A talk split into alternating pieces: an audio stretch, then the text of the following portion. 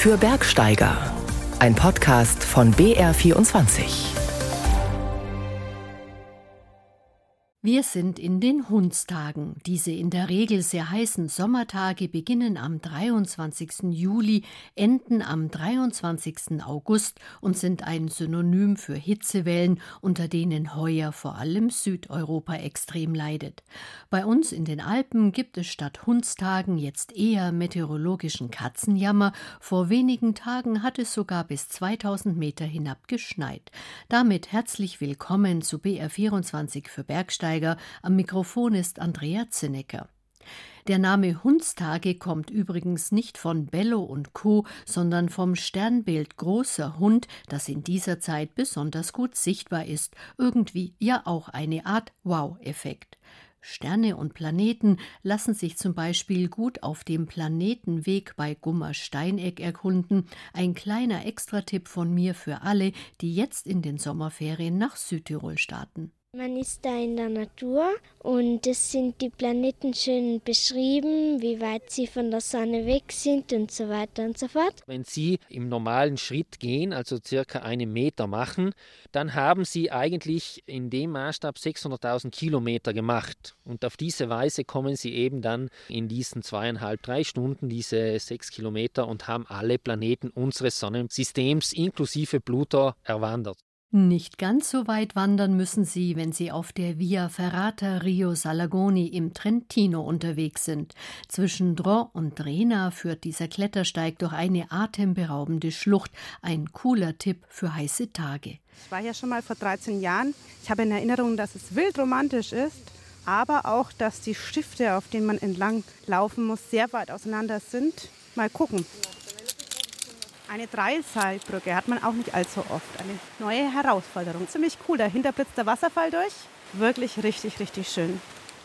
Tipps, wie man Kinder und Jugendliche motivieren kann, ohne Quengeln von Hütte zu Hütte zu wandern, haben wir auch im Sommerferiengepäck und ebenso wie man Stolpern und Stürzen beim Wandern vermeidet.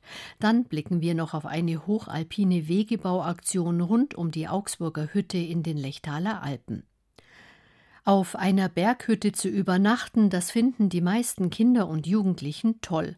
Aber von Hütte zu Hütte zu wandern, da braucht es schon eine gute Motivation. Wie man das schafft, hat Julia Zöller ausprobiert bei einer Tour in den Sarenthaler Alpen von Brixen nach Bozen. Mit Tinis ist sie einen Teil der Hufeisentour gewandert. Henny, und ziehst du dir was Langes? Also nur, dass dir das da nicht scheuert. Okay, da sind wir also am Parkplatz, oberhalb von Latzfons, blass nach einer kurvenreichen Taxifahrt vom Bahnhof Brixen. Bei einer Skala von 1 bis 10, wie viel Lust hast du?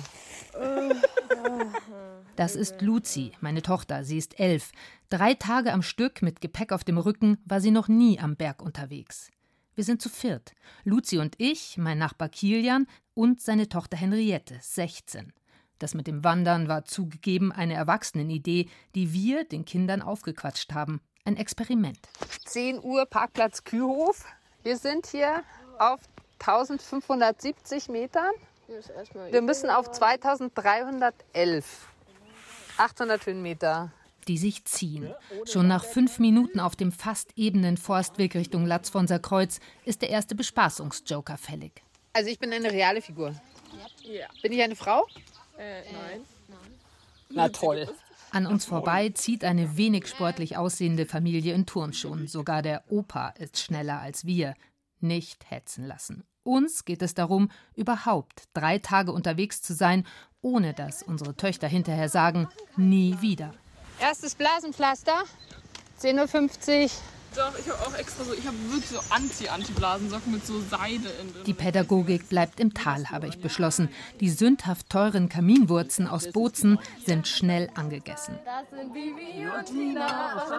Nach eher zwei unspannenden Stunden Wanderung zwischen Bäumen gibt es Schnitzel auf der Klausner Hütte, obwohl wir die Rucksäcke noch voll Proviant haben. Hauptsache, die Stimmung ist gut. Denn wir wissen, am ersten Tag kommt das dicke Ende zum Schluss. Ich kann es immer noch nicht fassen, warum ich mitgekommen bin. Ab der 2000 Meter Grenze wird es zäh. Wir sehen zwar schon das Kirchlein am Latzfonser Schutzhaus, der Himmel ist auch aufgerissen und wir ahnen, dass wir morgen einen Wahnsinnsblick haben werden, aber der Weg ist jetzt steil und 300 Höhenmeter fehlen noch. Nicht aufgeben. Was ist das Problem? Wo tut's weh? Zum Glück sind wir zu viert. Denn jetzt übernimmt Henriette. Wenn eine 16-Jährige noch weitergehen will, ist die 11-Jährige natürlich sofort dabei. Wir Erwachsene fallen zurück und die beiden laufen alleine vor bis zum einfachen Latzfonser Schutzhaus, wo die Stimmung dann sofort wieder passt. Jetzt sind wir hoch über den Wolken und das verändert uns. Eins, zwei, drei. Nie würden wir zu Hause abends Fang den Hut spielen. Auch das Essen passt natürlich. Es gibt Hüttennudeln und was Klaus Girtel, der Hüttenwirt, sich halt so ausdenkt. Wenn ein Kind hier die Umgebung hat, die Freiheit und an Hunger, dann schmeckt es sowieso immer. Und nimmst du Rücksicht beim Kochen auf die Geschmäcker von Kindern? Weniger, weil sie sind äh, hier oben zufriedener und äh, haben eigentlich keine extra Wünsche. Eher sind es die Erwachsenen, was manchmal auf vegetarisch und glutenfrei und Laktose so äh, drauf sind. Die Kinder sind eigentlich ziemlich unkompliziert. Der zweite Tag. Ah, Feedback? Ja, Feedback für gestern. Ähm, Rückblick. Also, ich muss sagen, gestern war besser als erwartet. Die Etappe bis zur ersten Hütte ging viel schneller als gedacht. Jetzt gehen wir da. Das von unser Kreuz ist der Start. Genau. Dann gehen wir hier, hier entlang über das Kesselbild. Immer die Eins weiter. Immer die Eins, immer die Eins, die Eins und Eins. Mit wie vielen Stunden rechnen wir? Die Wirtenhüttin hat jetzt auch nochmal gesagt, fünf, fünf Die Hüttenwirtin, ja, genau. Hütten, Hüttenwirtin. die, die Wie hast du echt geschlafen? Die versteckte Wirtin. Ah, ja. Miserabelst habe ich geschlafen. Was nicht schlimm ist, denn die grünen, grasigen Wiesen der Saartaler Alpen lenken uns ab. Drüben die Felsgipfel der Dolomiten, hier ein Hochmoor auf über 2000 Metern. Im Gänsemarsch geht es über einen schmalen Holzsteg. Wir springen über Moorpfützen und Schlammlöcher. Dann passiert es. An der Fuß. Warte, stopp, stopp, stopp. Ich wische dir hier das Bein ab. Bei einem gewagten Sprung landet Luzi knietief im Moor und bleibt stecken. Wir sind noch nicht mal bei der Hälfte des Weges und Schuhe und Socken sind komplett hinüber. Wir rufen den Helikopter. Was sagst du da? Jetzt ist doch die Bergrettung, oder? Wozu ist man im Alpenverein? Katastrophe? Nein, im Gegenteil. Ich bin froh, dass wir nur in den Saartaler Alpen unterwegs sind, wo ein Sturz blöd, aber nicht gefährlich ist. Dass es bei der Tour nicht auf jedes Gramm Gewicht ankommt, weshalb ich mir im letzten Moment noch ein paar leichte Schuhe eingepackt habe. Jetzt kann ich sie triumphierend hervorziehen und Luzi kann weiter laufen, mit Größe 41. Sie ist tapfer, denn der Weg ist weit. Wir sind über fünf Stunden unterwegs, als es dann spannend wird. 20 vor 4, eigentlich beste Kaffeezeit. Bis darauf, dass hier der Wind hörbar übers Plateau pfeift. Zwei Donnerschläge, Wind und wir stehen in einer Nebelsuppe. Auf einmal ist es kalt. Wieder sind Luzi und Henriette auf den letzten beiden Kilometern vorgelaufen und verschwunden. Erst an der Tür zum Schutzhaus finden wir sie wieder. Wir waren im Sturm, in der Sturmwolke, in der Regenwolke drin. Ja, Ja, ich habe euch, ihr seid auch immer so wieder so verschwunden, deswegen habe ich irgendwann geschrien. Noch einmal eine Hüttennacht, diesmal auf dem Ritten.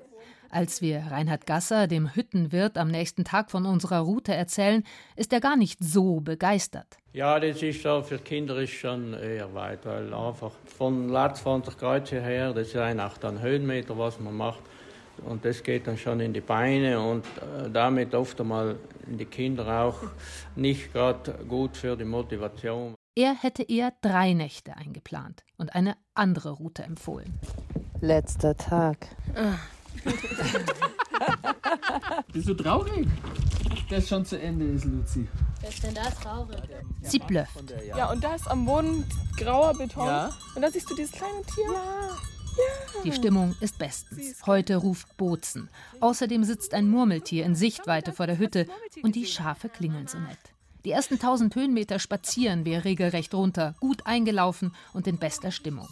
Die Skiliftanlagen ignorieren wir, zu schön war die Einsamkeit gestern da oben. Dann sind wir in Klobenstein.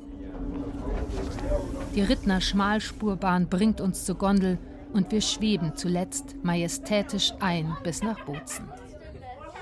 Sehr zufrieden, alle vier. Ehrlich, für den Herbst haben wir nochmal eine Hütte gebucht. Die Mädels sind dabei. Tödlicher Absturz an der Brecherspitze, Wanderer im Bachbett tot aufgefunden, traurige Nachrichten wie diese gab es in den vergangenen Wochen öfter zu hören. Oft sind es vermeintlich einfache Stellen, an denen Wanderer und Bergsteiger stolpern und dann abstürzen. Banale Ursache, dramatische Folgen. Thomas Reichert ist der Frage nachgegangen, woran das liegen kann und wie sich Stolperfallen am Berg vermeiden lassen, damit es ihnen nicht so ergeht, wie unserer Kollegin Olin Nicola. Also ich bin tatsächlich mal in eine sehr gefährliche Situation gekommen beim Abstieg vom Großglockner. Da hatte sich der Schuhbändel vom einen Bergschuh in der Öse des anderen verhakt und das wirkt wie eine Fußfessel. Ich bin nach vorne gestolpert und wäre tatsächlich in die Tiefe gestürzt, hätte ich nicht eine Seilschaft dabei gehabt und den Bergführer gleich hinter mir, der mich dann Gott sei Dank locker aufgefangen hat. Beim klassischen Bergwandern sind aber die wenigsten Menschen mit einem Seil gesichert. Gerade an den vermeintlich einfachen Stellen stürzen immer wieder Wanderer ab, manche sogar tödlich. Ein Muster, das auch Bergführer Christoph Gotschke aus dem Profi-Alpinismus kennt. Er bildet den Expeditionskader des Deutschen Alpenvereins aus und betreibt zudem eine Boulderhalle. Komischerweise sind wir da vom Extremsport zum Bergwandern gar nicht so weit auseinander. Wenn man nämlich mal die Zahlen oder die Unfallszenarien genauer anschaut, sind auch in dem Top-Bereich die Unfälle ganz oft nicht in den schweren Seillängen oder in den schweren Geländen, sondern eben im Abstieg nach dem erreichten Ziel oder halt im leichten Gelände, wo man halt vielleicht schnell unterwegs sein möchte. Das Wandern ist statistisch gesehen die mit Abstand gefährlichste Aktivität in den Bergen. Letztes Jahr entfiel knapp die Hälfte aller Bergtoten in Österreich und der Schweiz aufs klassische Bergwandern – der überwiegende Anteil dieser Todesfälle lässt sich auf Stürze und Abstürze zurückführen. Auffallend ist auch die Altersstruktur. Es sind überwiegend Menschen über 50, die am Berg den Tod finden. Das hat laut Bergführer Christoph Gotschke verschiedene Gründe. Die Höhenangst, der Höhenschwindel, der kann sich einfach über das Alter auch erst etablieren. Oft werden auch die Spätfolgen von medizinischen Eingriffen unterschätzt. Während die Knie-OP vielleicht halt im Alltag bei einem Bürojob überhaupt nicht mehr auffällt, ist eben dann bei der ersten langen Bergtour das sehr wohl noch ein Problem. Und dann ist es einfach nötig, sich jedes Frühjahr neu zu kalibrieren und eben zu schauen, wo stehe ich denn wirklich. Sinnvoll wäre es also, sich langsam an das Niveau vom Vorjahr heranzutasten und mit einfachen Eingetouren zu beginnen. Ob sich Wanderer tatsächlich in dieser Form auf ihre Touren vorbereiten? Eine kleine Stichprobe im Ferienort Nesselwang im Allgäu. Ich habe mir dieses Jahr das erste Mal im Leben Wanderschuhe zugelegt. Also eigentlich keine Vorbereitung. Man muss halt schon ein bisschen realistisch gucken, was schafft man und wenn es halt zu schwer eingeschätzt wird, dann sollte man es vielleicht erstmal lassen und klein anfangen. Doch selbst eine gute Vorbereitung kann nicht alle Risiken ausschließen. Von einem Abstieg bei widrigen Wetterverhältnissen berichtet Wanderführer Martin Grabherr aus Dornbirn. Beim Biberkopf kam ich mit einer Gruppe in einen Hagelregen. Es war irgendwie lustig, ungewohnt, winterliche Verhältnisse. Nach dem Hundskopf war es nur noch wolkig aber der Weg wurde wieder steil und Wasser ergoss sich durch den erdigen Zickzackweg. Es war nur noch ein Rutschen und stabiles Stolpern mit erdigen, nassen Bergschuhen. Um erst gar nicht ins Rutschen oder Stolpern zu kommen, hilft eine gute Gehtechnik. Christoph Gotschke, Trainer des Expert-Kaders, empfiehlt daher: Es ist vielleicht nicht so intuitiv, aber es macht total Sinn, in jedem Gelände eine bewegungsbereite, agile Position zu halten. Da ist der Körperschwerpunkt wirklich über den Trittflächen, nicht davor, nicht dahinter. Ich belaste halt die Kanten meiner Schuhe halt bewusst und drücke die halt in den Schotter und versuche halt nicht zu steif zu sein, sonst wird es auch dann ganz schnell langsam. Sollte es dennoch einmal zu einem Sturz kommen, muss sofort reagiert werden. Was halt wichtig ist, ist, dass man so schnell wie es geht eine stabile Position einnimmt und zwar eine Art Liegestützstellung, und das muss innerhalb der ersten Sekunde eigentlich passieren. Sobald der Körper mal Tempo aufgenommen hat, sei es im Schotter, sei es auf dem Schneefeld, wird es ganz, ganz schnell nicht mehr kontrollierbar. Am besten übt man diese Notfallreaktion an einer ungefährlichen Stelle, zum Beispiel einem flach auslaufenden Schneefeld. Denn nur wenn die Bewegung verinnerlicht ist, hat man eine Chance, sie im Notfall abzurufen. Damit es jedoch gar nicht erst zu solchen Ausnahmesituationen kommt, möchte Bergführer und Ausbilder Christoph Gotschke allen bergbegeisterten Menschen noch Folgendes mit auf den Weg geben. Geht bitte einfach mit euch selber sorgsam um und seid zu euch selber auch ehrlich. Thomas Reichert über das Stolpern und Stürzen im Gebirge. Gut hergerichtete und gesicherte Wege und Steige reduzieren diese Gefahr. Wegebau im hochalpinen Terrain ist allerdings eine spezielle Herausforderung. Die Alpenvereinssektion Augsburg betreut ein äußerst anspruchsvolles Gebiet in den nördlichen Kalkalpen, genauer gesagt in den wilden Lechtaler Alpen rund um die knapp 2300 Meter hoch gelegene Augsburger Hütte. Das weitläufige Wegenetz mit dem Augsburger Höhenweg und dem Spielerweg befindet sich im Bereich der Passaierspitze, immerhin der einzige 3000er in den nördlichen Kalkalpen. Ehrenamtliche Sektionsmitglieder kümmern sich hier um die alpinistisch anspruchsvollen Wege. Sie in Schuss zu halten, ist an sich schon keine einfache Angelegenheit, erst recht nicht, wenn, wie in diesen Tagen, das Wetter sehr wechselhaft ist. Georg Bayerle hat sich der diesjährigen Wegebauaktion angeschlossen. Michi hat es geschafft. Am Drahtseil hangelt er sich die letzten Meter die Felsplatten am Passeier hinunter. Der Einstieg ein bisschen schwierig. Ich glaube, mit zwei Jahren angeschrieben aufpassen bei der Kluft da und jetzt versichern sie es eh neu. Also ich weiß gar nicht, wie es dann wird. Schauen wir mal, ich hoffe, ein bisschen besser. Die Ein- bzw. Ausstiegsstelle zum Gipfelaufbau des höchsten Berges der nördlichen Kalkalpen ist einer der Brennpunkte, die das Wegebauteam der Sektion Augsburg an diesem Tag angeht. Da ist was zu tun, das habt ihr ja gemerkt. Der Ferner ist abgeschmolzen und dadurch ist die Platte frei geworden und jetzt hängt hier das Stahlseil runter ohne Zwischensicherung. Und unser Plan ist es heute zu verankern, dass man nicht die ganzen 15 Meter runterfällt. Wie so oft in der Höhe ist der Klimawandel die Ursache dafür, dass neue Schwierigkeiten entstehen. Helia Hellmann hat schon Erfahrung aus früheren Wegebauaktionen gesammelt. Ah, das macht mir Spaß. Ich finde das Lechtal toll und ich finde den Wegebau toll. Das Wegegebiet ist einfach schwierig, ähm, da ist was zu tun und deswegen bin ich gern dabei. Mit dem Anstieg auf den Passaier, dem Augsburger Höhenweg und dem Spielerweg betreut Markus Gretschmann, der Wegereferent, einige der anspruchsvollsten und höchsten Bergwege der Nordalpen. Das Gelände, es ist Lechtaler Vielfalt, so könnte man das fast sagen. Das heißt, wir haben jetzt nicht unbedingt dort äh, festen Urner Granit oder auch schönen Kalk, wie jetzt vielleicht im Wetterstein oder im Kaiser, sondern wir haben eben dort eine ziemliche Mischung aus Abtüchenkalk, aus Mergel und aus ähnlichen Gesteinen. Und die sind natürlich unterschiedlich fest, viele von denen sogar ziemlich brüchig und bröselig. Das bedeutet, die ehrenamtlichen Wegebauer müssen zuvorderst selbst einmal alpin fit, trittsicher und schwindelfrei sein. Um den Einsatz zu planen, beobachtet Markus Kretschmann die Lage seit dem Frühsommer. Also wir sind dann häufig auch so ja, am Anfang der Saison relativ schnell am Auskundschaften, wie verhält sich das Ganze, welche Schäden haben wir und was müssten wir tun.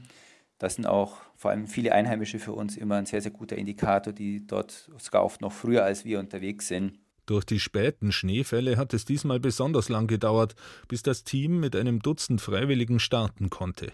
An Helfern mangelt es nicht, sagt Manfred Sproll, seit kurzem Vorstand für Infrastruktur in der Sektion Augsburg. Wir haben im Beginn des Jahres eine Aktion gemacht, die Mitglieder gefragt, wozu hättet ihr denn Lust? Und äh, da haben sich erstaunlich viele Leute für das Thema Wege, Hütten äh, gemeldet. Und wir haben einige neue Leute mit dabei, junge Leute mit dabei, die ganz engagiert hier bei dem Thema mitarbeiten. Das finde ich total klasse. Mit einem Pickel bahnt er gerade mit drei Kollegen eine neue Steigspur durch die schwarze Mondlandschaft am Gatschkopf. Wieso machst du das? Um hier einen deutlichen Weg zu zeigen, damit die Leute wissen, wo sie gehen und um den Hang so ein bisschen flacher zu machen, um den Leuten so ein bisschen äh, eine Guidance zu geben, wie sie den Hang gehen sollen, um auch Erosion zu verhindern. Die Erosion macht viele der Arbeiten über den Winter wieder zunichte. Am extremsten ist die Querung am Augsburger Höhenweg unter der Eisenspitze. Wegen der schwierigen Wetterbedingungen kann es sein, dass die Wegebauer dort in dieser Saison gar nichts ausrichten. Wer diese Königsetappe der nördlichen Kalkalpen gehen will, muss echt geübt und alpinistisch sicher sein.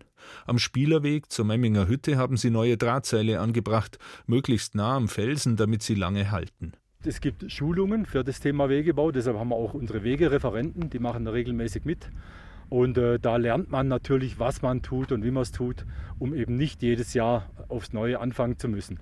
Zum Beispiel gerade Kollegen, die sind hier in der Wand drin, die machen Seilversicherungen, die müssen nicht jedes Jahr neu gemacht werden. So an so einem Schutthang Natürlich ist da die Erosion stärker und da ist das Thema Sisyphus nicht so richtig weit weg, das stimmt. Es ist ein Handwerk für sich, das die Augsburger hier mit besonderer Einsatzfreude an den Tag legen.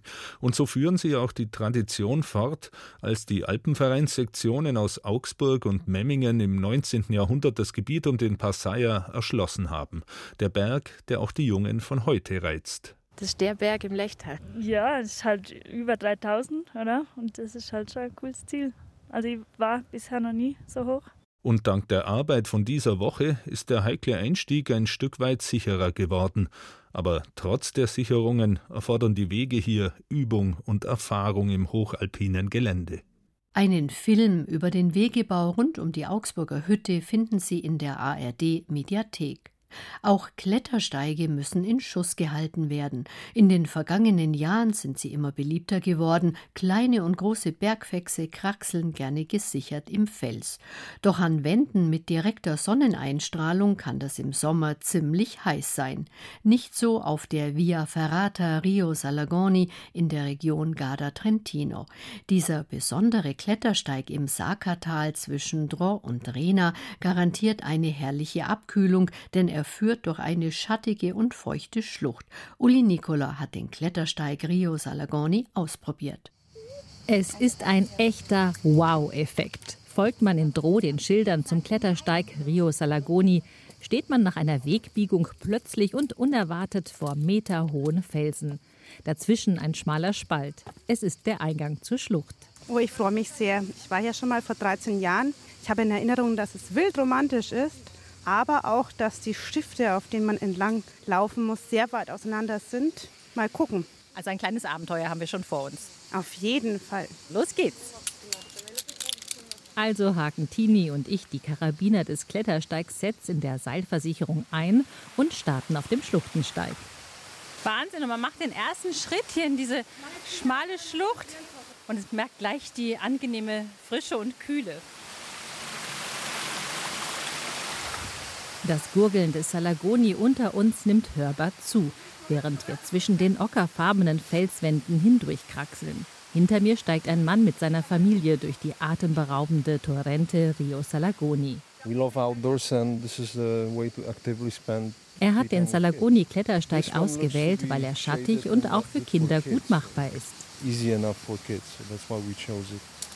Den offiziellen Empfehlungen zufolge ist die Via Ferrata Rio Salagoni für Kinder ab 1,40 Meter Größe geeignet. Bereits nach den ersten Schritten geht es leicht überhängend durch die wirklich faszinierende Schlucht.